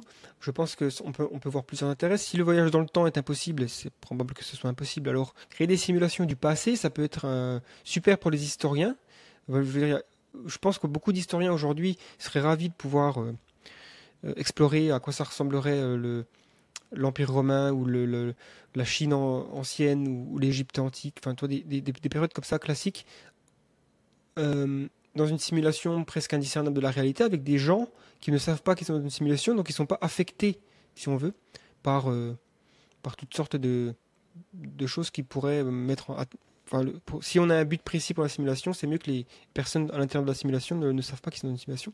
Ensuite, euh, je me dis qu'il peut y avoir aussi des expériences sociales, c'est demander, oh, euh, oui, faire des expériences sur euh, qu'est-ce qui se passe si Trump gagne des élections aux États-Unis euh, en 2016. Voilà, on est dans une simulation qui, explore à, quoi ça ressemble. Donc, ce serait une sorte d'exploration des, univers alternatifs. Euh, voilà, donc après, le problème c'est que la simulation. Donc, ça, c'est l'argument de la simulation. L'hypothèse de la simulation, c'est qu'on est dans une simulation. Hein. Donc, c'est beaucoup plus précis que ça. Ça affirme qu'on est dans une simulation. une simulation probablement de nature computationnelle et euh, le problème, c'est que c'est pas scientifique parce que c'est pas falsifiable.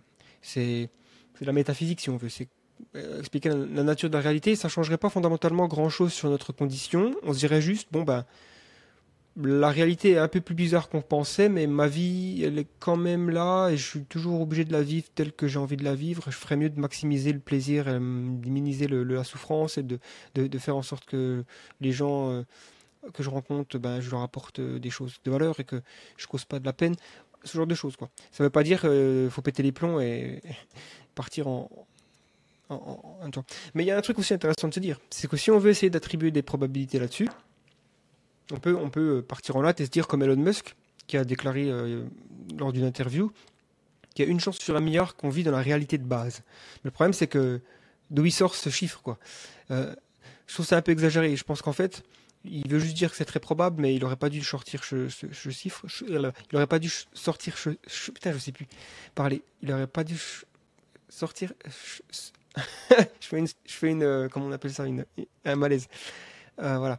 Mais la première chose, euh, je pense que, en fait, il y a une prémisse dans l'argument de Nick Bostrom, c'est que c'est possible de faire des êtres, de faire des simulations peuplées par des êtres conscients. Mais ça, on ne sait pas. À l'heure actuelle, en fait, on est agnostique là-dessus.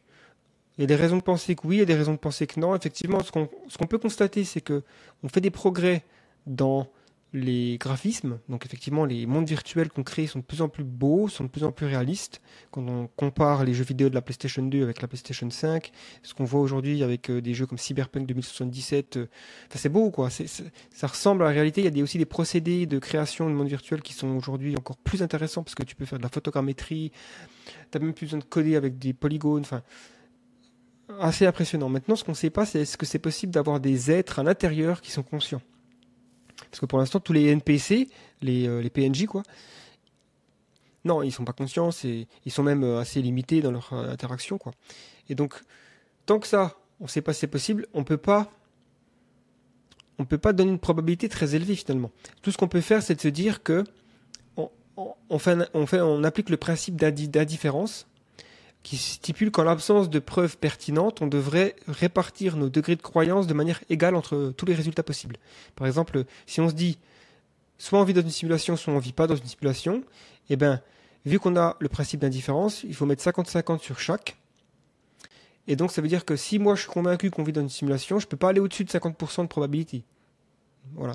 Je peux même dire que c'est 49% de probabilité que je vis dans une simulation parce que vu que 50% c'est si je suis pas dans une simulation, il y a 1% qui est que la possibilité c'est que bah, le, le monde réel existe parce que à partir du moment où je me dis ok je suis peut-être dans le monde réel je dois rajouter 1% à, à, cette à cette à ce principe d'indifférence mais en fait il y a une équation assez, à suivre quoi. Mais il y a une vidéo que j'ai faite là-dessus c'est intéressant hein, si vous voulez aller voir mais euh, en tout cas euh, pour moi euh, ce qui est intéressant de se, dire sur ça c'est que dans tous les cas, moi personnellement, hein, j'aurais tendance à dire que oui, il y a peut-être 33% de chances qu'on vit dans une simulation. Pourquoi 33 Parce que bah, si je prends l'argument de Nick Bostrom, il y a trois propositions.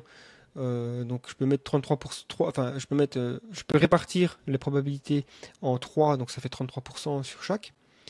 Euh, bon, peut-être qu'il y a 42% de chances qu'on vit dans une, simulation, donc 42% c'est pour faire un petit hommage à Douglas Adams, mais au final j'en sais rien. Mais je peux pas aller au-dessus de 50%. J'ai tendance quand même à dire que c'est assez élevé hein, le, pourcentage, plus probablement que la plupart des gens. Euh, voilà. Mais euh, ce qui est intéressant quand on applique ce raisonnement, c'est de se dire que, le jour où on appuie sur un bouton et qu'on a une simulation et qu'il y a des êtres conscients à l'intérieur, alors il faudra complètement mettre à jour nos probabilités et en fait on se rendra compte que on est probablement nous-mêmes dans une simulation parce que si c'est possible, eh ben ça veut dire que ça a peut-être déjà été le cas déjà. Enfin, on reprend après tout, l'argumentaire sur le fait que il pourrait y avoir beaucoup plus de simulations et beaucoup plus d'êtres dans ces simulations que de, de, personnes réelles, entre guillemets.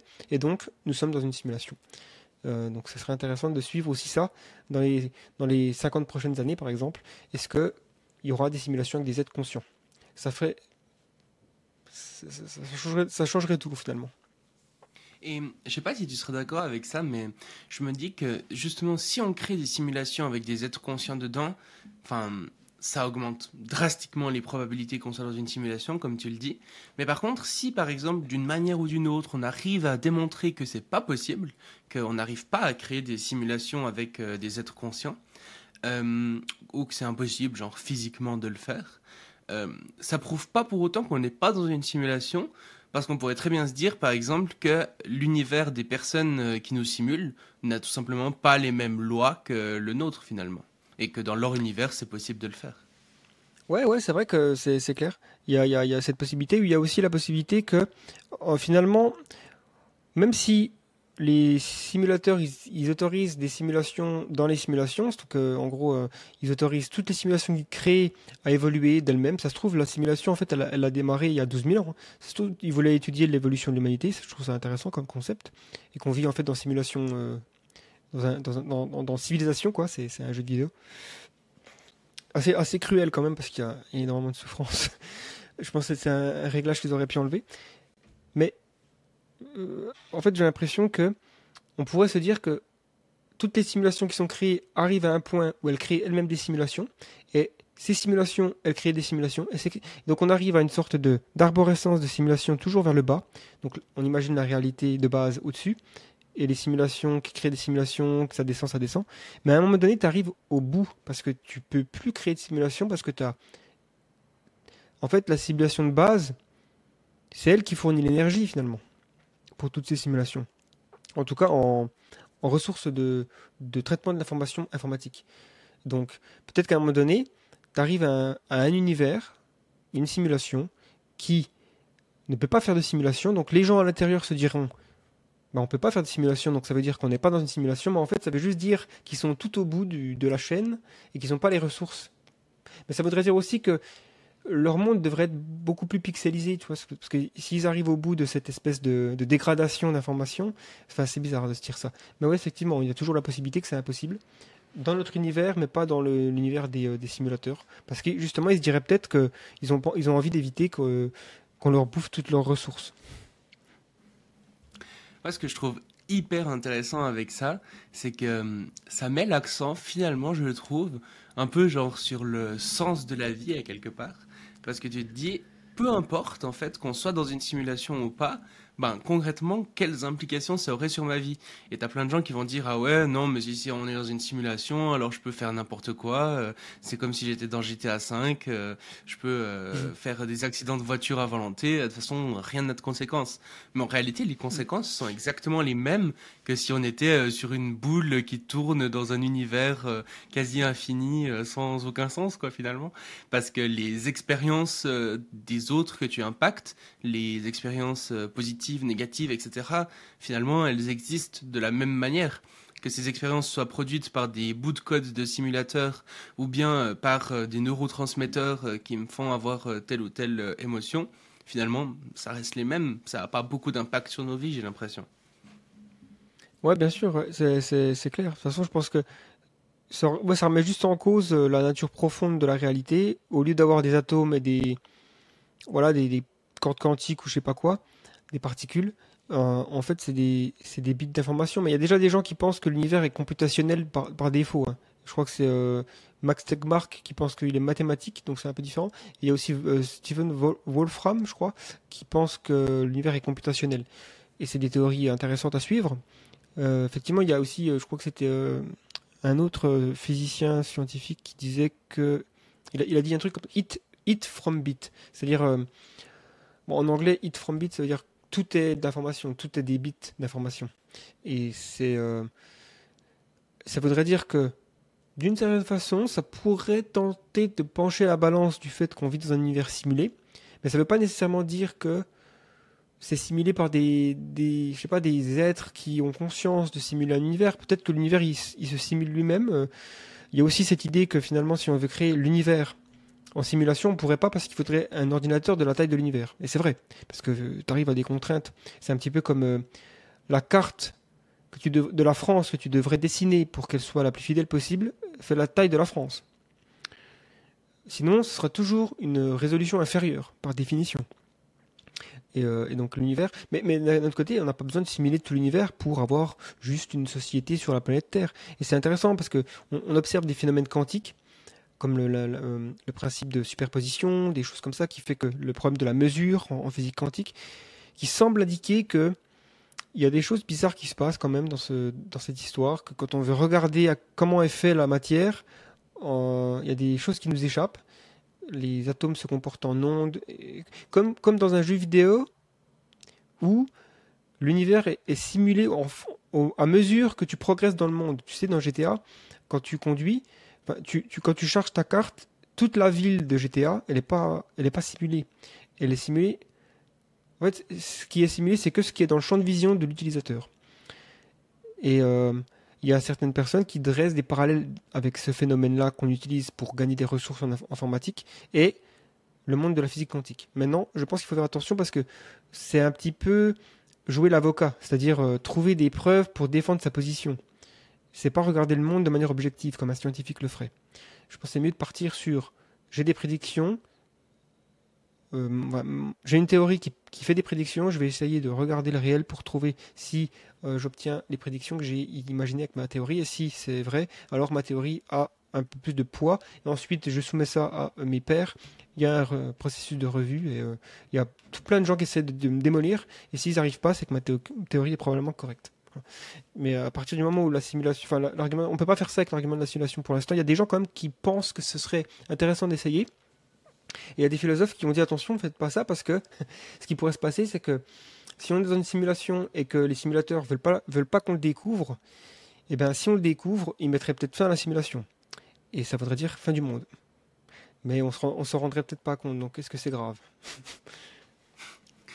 Compliqué, compliqué, mais c'est hyper intéressant en tout cas.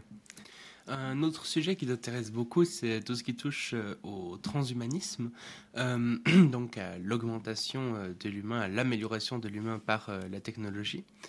en fait, il y, a plein d'aspects, disons, techniques, etc., que j'ai exploré et que j'explorerai dans d'autres podcasts.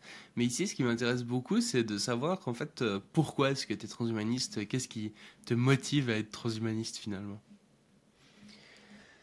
Ouais, ouais, ouais. Moi, je m'intéresse au transhumanisme. Je ne sais pas si je pourrais dire je suis transhumaniste. Peut-être, hein, mais euh, c'est juste une étiquette euh, comme un peu l'altruisme efficace. Toi, c'est plus des choses. Je, m'oriente autour. J'aime, j'aime les idées et donc peut-être euh, que je les défends. Mais, le transhumanisme m'intéresse parce que c'est vraiment une manière de penser l'avenir qui me semble la plus pertinente à notre époque qui se pose les, questions les plus pertinentes d'un point de vue éthique et tout ça.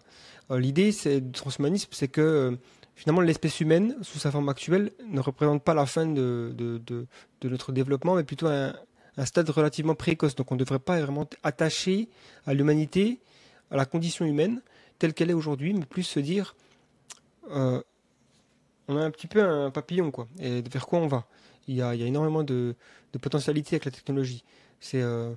Alors c'est à la fois un mouvement intellectuel et culturel hein, qui, euh, qui se dit que finalement, améliorer fondamentalement la condition humaine, ce serait bénéfique si on le fait bien et que ben, finalement, euh, si on le fait bien et si c'est démocratiquement euh, valable, il ne faut pas que ce soit évidemment une source d'inégalité et qu'il y a beaucoup de choses qu'on peut résoudre, comme le vieillissement, améliorer aussi les capacités intellectuelles qui pourraient nous permettre aussi de, de mieux interagir avec les IA. Euh, ça se trouve, les IA vont, vont être fusionnés avec, avec l'espèce humaine. C'est aussi une idée euh, un peu transhumaniste.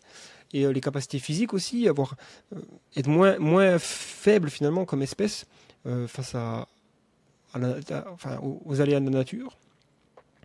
voilà. et aussi, le transhumanisme, ce que j'aime bien, c'est que ça, ça vraiment, ça étudie les, les ramifications et ouais, les questionnements éthiques du développement des technologies, quoi. Donc, euh, il n'y a pas beaucoup de, philosophie de, pensée comme ça sur le futur qui, vraiment étudie euh, qu'est-ce qui se passe si on vieillit euh, plus, qu'est-ce qui se passe si on, a des utérus artificiels, quels sont les, les problèmes éthiques? C'est pas toujours évident de réfléchir à ces questions. Et je pense aussi que le transhumanisme se positionne sur vraiment une acceptation assez générale de ces choses-là, en promouvant, notamment la, hum, la liberté morphologique, de se dire ok chacun fait ce qu'il veut. Enfin si tu veux devenir un cyborg tu devrais être libre, euh, chacun, euh, voilà. Mais puis c'est aussi, moi je me suis toujours considéré comme humaniste. Quand j'ai commencé à, être éduqué sur, euh, le siècle des Lumières, sur la philosophie des Lumières et l'humanisme, je me suis vraiment reconnu là-dedans, l'idée de progrès, l'idée que avec des outils comme l'éducation, le développement culturel et social, on peut améliorer la condition humaine de manière limitée parce qu'on n'avait pas tous les outils. Et le transhumanisme, c'est juste se dire, c'est finalement une évolution de l'humanisme en se disant que oui, on peut utiliser ces outils-là. Euh, on peut promouvoir euh, voilà, les, valeurs de l'humanisme comme la pensée rationnelle, la liberté, la tolérance, la démocratie, l'altruisme, tout ça. Mais aussi on peut mettre euh, la technologie en jeu pour transcender les limites de l'humanité et aller encore plus loin dans la promotion de ce qu'on considère comme valable. voilà, donc c'est un peu l'idée. C'est pour ça que, que j'ai tendance à vouloir défendre ça. Et mais je me dis toujours aussi, euh, c'est peut se transformer en idéologie qui peut être soit caricaturée, soit euh, mal interprétée et donc donner naissance à des à peut-être des choses horribles. Hein. Je veux dire, c'est pas impossible qu'il y ait un dictateur transhumaniste, euh, tu vois, en 2080 qui qui fait des programmes de génisme horribles, qui, qui modifie génétiquement les, les cerveaux, ou qui, qui, fait des cyborgs, des armées de robots. Enfin, on peut se dire, ça, le transhumaniste peut être un bon vilain aussi dans un roman de, science-fiction. Mais euh, il n'y a aucun transhumaniste que j'ai lu, que je connais, qui n'est pas euh, pour partager les, connaissances euh, et les, innovations technologiques sur l'amélioration de l'humanité. Amélioration, je dirais, et il y, a un peu deux, deux, termes qui sont souvent utilisés, c'est étendre les capacités humaines et aussi euh, extendre. Je ne sais pas si c'est un terme qu'on utilise en français, mais aller plus loin finalement. C'est-à-dire que tu peux courir plus vite, courir plus haut. Ok, cool. Mais tu peux aussi faire autre chose que courir, mais qui, ressemble. Donc ça veut dire étendre les capacités humaines. Qu'est-ce que c'est que. Je sais pas moi, on pourrait, on pourrait euh, ressentir des sens? C'est un peu comme je disais tout à l'heure dans les capacités des esprits possibles d'expérimenter l'univers. Euh, être transhumaniste, c'est se dire, ok, euh, qu'est-ce que c'est que de pouvoir ressentir l'écolocalisation? Qu'est-ce que c'est que de voir l'ultraviolet? Peut-être que c'est beau, peut-être que ça donnerait naissance à de nouvelles formes d'art. Euh, bien sûr, il y a l'amélioration de la condition humaine dans des, domaines très terre à terre, comme par exemple guérir toutes les maladies. Bon, ça évidemment, je pense qu'il y a, souvent un, peu un paradigme, enfin une sorte de conflit, ou pas conflit, mais on parle souvent de réparer. On répare quelqu'un qui est malade ou qui a euh, mal, euh, je sais pas moi, qui, qui, peut pas marcher par exemple, on va, on va se dire ok, effectivement, développer des technologies pour faire en sorte que les paraplégiques puissent remarcher, ça me semble être un bon développement technologique. Par contre, dès qu'on va dans l'augmentation, les gens sont là, ah non, non, euh, je suis pas trop sûr, quoi. Et je pense que c'est une mauvaise euh, façon de voir les choses. Je pense qu'il faut aller au-delà de la forme humaine telle qu'elle est aujourd'hui, surtout si on a des ambitions de, se répandre dans l'univers et d'explorer de, tout ça. Il va falloir changer euh, à quoi on ressemble et, à quoi on, peut résister, quoi. Hmm. Et dans le transhumanisme, il y a plusieurs courants, disons, euh, un peu euh, l'extropianisme, le technoprogressisme, le transhumanisme anarchiste, etc. Il y a, il y a plein de trucs différents. Est-ce qu'il y en a un dans lequel tu te reconnais plus que les autres? Et si oui, pourquoi? Ouais, le, le technonazisme, ça me semble être. euh, Non, je rigole. Faut, faut pas que Je tu le savais depuis le début. Faut pas que tu clips, que tu clips ça parce que ça va mal finir. non, euh, je, je pense que le technoprogressisme, ouais, c'est ce qui me parle le plus. euh, C'est-à-dire que c'est encore une fois, euh, ça dérive le plus de l'humanisme. hein. C'est pour ça que l'humanisme, finalement, c'était euh, promotion de la démocratie. Et donc le technoprogressisme, c'est cette idée de, de vouloir démocratiser les technologies, pouvoir faire en sorte que si on développe des médecines anti-âge, par exemple, qui permettent vraiment ra- radicalement d'augmenter la longévité de la vie en bonne santé, hein, je précise que c'est en bonne santé, euh, on vit jusqu'à 110 ans dans une jeunesse comme si on avait 60. Ce serait... Est-ce que ce serait pas bon quand même? Il faut se poser la question. Euh, moi, j'aimerais que mes grands-parents, mes parents, ils aient pas euh, des, problèmes de santé. Quoi. Donc, s'ils vivent très longtemps en bonne santé, c'est super. Mais il faut ça, faut pas que ça soit que entre les mains de soit que ce soit très cher et donc bah, qu'il y a beaucoup de gens qui soient pas qui n'aient pas la capacité de se procurer ces, méde- ces, médecins- ces médecines, ou alors euh, encore pire, que ce soit vraiment les milliardaires et les. euh, hein. Là, mais là, c'est de la science-fiction. hein. Enfin, j'ai l'impression que c'est de la caricature, parce qu'aujourd'hui, bon, euh, les milliardaires, ils vivent pas plus longtemps. hein. Bill Gates, enfin, Steve Jobs, il avait beau être riche, cancer, c'était, trop tard, quoi. Et je pense que je me dis, effectivement, de toute façon, dans, le parcours des technologies, souvent les choses sont, ch- sont chères au début et se deviennent moins chères par la suite. Et je pense qu'il y aura un intérêt économique de faire en sorte que la plupart des gens puissent bénéficier de, la plupart des technologies transhumanistes, en tout cas. Mais je pense aussi, pardon, je pense aussi que le transhumanisme, c'est quelque chose qui se, qui se, qui s'immisce dans la société sans vraiment que les gens le sachent. C'est-à-dire que des gens comme Elon Musk qui fait sa compagnie Neuralink, qui prévoit d'installer des, des implants neuronaux pour avoir une interface avec un ordinateur, pour à la fois- guérir les gens qui souffrent de problèmes moteurs ou, euh, psychologiques, euh, mais aussi peut-être par l'avenir d'augmenter les capacités de, connexion du cerveau à la machine pour pouvoir penser, euh, finalement contrôlé par la pensée un ordinateur. Euh, c'est du transhumanisme, mais personne ne se dit oh Elon Musk transhumaniste. Il y a, la plupart des, gens de la Silicon Valley sont transhumanistes. Ils n'ont pas l'étiquette nécessairement, mais et, euh, je pense qu'il y a beaucoup de gens, même dans l'altruisme efficace, qui sont associés un petit peu à ça aussi. Donc, on retrouve un petit peu le transhumanisme aujourd'hui dans plein de choses. La science-fiction a évidemment un petit peu teinté à quoi ça ressemble parce qu'on a cette idée de gens avec des, bras mécaniques. Euh, donc Cyberpunk euh, 2077, c'est l'exemple en ce moment c'est la mode. Mais euh, je pense que c'est euh, peut-être que ça, ça passera pas par des chemins de cyborgisation. hein. Peut-être que ce sera euh, peut-être que ce sera plus des organes euh, qu'on imprime par exemple. Parce que finalement, si je peux avoir un bras, si je perds mon bras et puis que je- j'ai le choix entre un bras bionique ou un bras qui soit euh, qui croit à partir de mes cellules souches pour que je que j'ai à nouveau le même bras. Ben, il y a beaucoup de gens qui vont choisir peut-être plus la deuxième solution qu'un bras euh, bionique, donc il y aura peut-être aussi différentes façons d'être transhumaniste.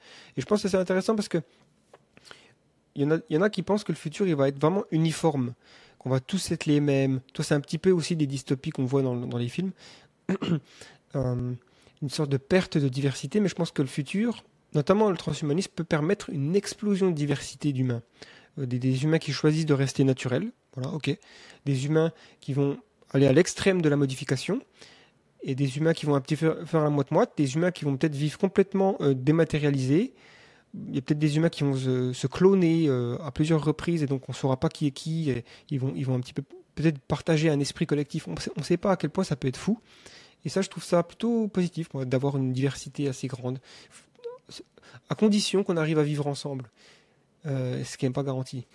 Et du coup, la, la ben, dernière question, question de fin que je pose à tout le monde, c'est euh, si tu avais un micro dans la main, que tu étais sur une scène comme ça avec l'humanité entière face à toi et que tu pouvais leur transmettre un message en quelques minutes, qu'est-ce que tu leur dirais? Je leur dirais, euh, putain, sors, sors le doigt du cul, putain d'humanité. non, je, je, dirais un truc du style, euh, ok, euh, oh, je dirais qu'il faut, j'insisterai sur notre potentiel, tu vois, en tant qu'espèce. L'humanité aujourd'hui, il faut quand même reconnaître qu'on est une espèce vraiment particulière sur la planète. J'aime beaucoup, moi, regarder en quoi nous ne sommes pas spéciaux. J'aime bien me dire que la plupart des espèces sur Terre ont leur euh, incroyable richesse, diversité, que on est vraiment, des fois, on, se sent unique dans certaines choses, mais en fait, on se rend compte que les, euh, voilà, il y a plein d'animaux qui font à peu près la même chose. Moi, j'ai regardé il y a pas longtemps sur Netflix une série qui s'appelle Chimp Empire. C'est absolument incroyable de voir ces chimpanzés filmés de manière, euh, j'arrive pas à savoir comment ils ont été filmés tellement que c'est bien fait, quoi. Et, et on voit un petit peu leur quotidien et leur, je sais pas, leur interaction sociale, et on se dit, mais putain, mais c'est nous, quoi. C'est la même chose. Euh, ils ont leur propre politique. Euh, ils ont, évidemment, c'est un tout petit peu plus sauvage, quoi. Ils ont le, chef, euh, le mâle alpha et tout ça et tout ça. Donc voilà, j'aime bien me dire souvent qu'on a beaucoup de points communs avec la, nature, le, monde naturel, mais on est aussi particulier. C'est important de se, quand même se le dire qu'on a cette incroyable je sais pas, capacité de, de, faire plus de choses en fait avec l'intelligence humaine. le développement du langage, l'abstraction, d'être presque conscient, on est les seuls à être capables de, raconter des histoires, quoi. Et ça, c'est ce qui fait notre particularité, ce qui motive aussi beaucoup euh, nos actions. Et, donc, euh, grâce à ça, on a un potentiel immense. On est capable vraiment de survivre à la moyenne de, longévité des espèces mammaliennes, qui est d'environ un million d'années. Donc, imaginez déjà l'espèce humaine âgée d'un million d'années. Maintenant, imaginez l'espèce humaine euh, âgée d'un milliard, de dix milliards, d'un trillion d'années. On deviendrait quelque chose qui est probablement indiscernable d'un Dieu, quelque chose comme ça, quoi, un être, euh, enfin, pas, pas une entité qui s'appellerait Dieu, mais l'humanité ou nos descendants seraient euh, dans cette espèce de, capacité de modéliser l'univers à son, image presque. Et on créerait peut-être justement des myriades de civilisations et c'est peut-être déjà arrivé, et on est dans une simulation, c'est aussi intéressant de se dire ça. Mais en tout cas, j'aime bien me demander quand même, et si la saga de l'humanité était un roman, est-ce qu'on serait à la toute première page finalement? Et j'ai tendance à penser que oui, et c'est ça euh, finalement euh, que je dirais à l'humanité, c'est faut faire attention de pas tout foutre en l'air, parce que même si on a tendance à pas vouloir trop penser aux générations futures, parce que on n'est pas connecté émotionnellement avec, on est plus facilement connecté avec les gens qui vivent aujourd'hui près de chez nous. C'est un peu plus dur euh, d'être connecté avec les gens qui vivent loin. On a tendance à pas vraiment avoir d'empathie pour euh, les gens qui vivent très loin. Et c'est pour ça qu'il faut lutter pour ça. Mais c'est encore plus difficile pour des gens qui sont même pas nés encore. Des gens qui vivront euh, dans, en l'an 3000. Mais ils vivront si on existe, si on n'est pas réduit à l'extinction. Donc ça c'est important, je dirais. voilà. Face à ce potentiel, je dirais que l'humanité, à quel point le futur est précieux et l'immense perte qui pourrait en résulter si on venait à euh, devenir soit soit on s'éteint, soit on réduit radicalement la taille et la qualité de l'avenir. Parce que ça aussi, ça me fait peur, c'est que on pourrait créer finalement un futur horrible. Parce que quand on parle d'intelligence artificielle, ça serait peut-être des consciences artificielles qu'on va torturer sans le savoir pendant des millions d'années. Ce sera peut-être aussi des émulations d'êtres humains. Donc euh, on va peut-être euh, transférer l'esprit des humains dans des des mondes virtuels. Dans les mondes virtuels, les contraintes, évidemment, sont pas les mêmes. Donc, on va peut-être pouvoir créer des tortures monstrueuses pour le plaisir de sadique. On ne sait pas. Donc, ça, c'est c'est pas garanti que le futur soit beau et long et magnifique, mais ça reste dans notre potentiel. Donc, euh, je dirais ce que je dirais à l'espèce humaine. Je dirais que voilà, presque tous les humains de l'histoire ne sont pas encore nés, et c'est à nous de faire en sorte que ces humains naissent dans des conditions pas parfaites. Hmm, ok, génial. Merci beaucoup Gaëtan.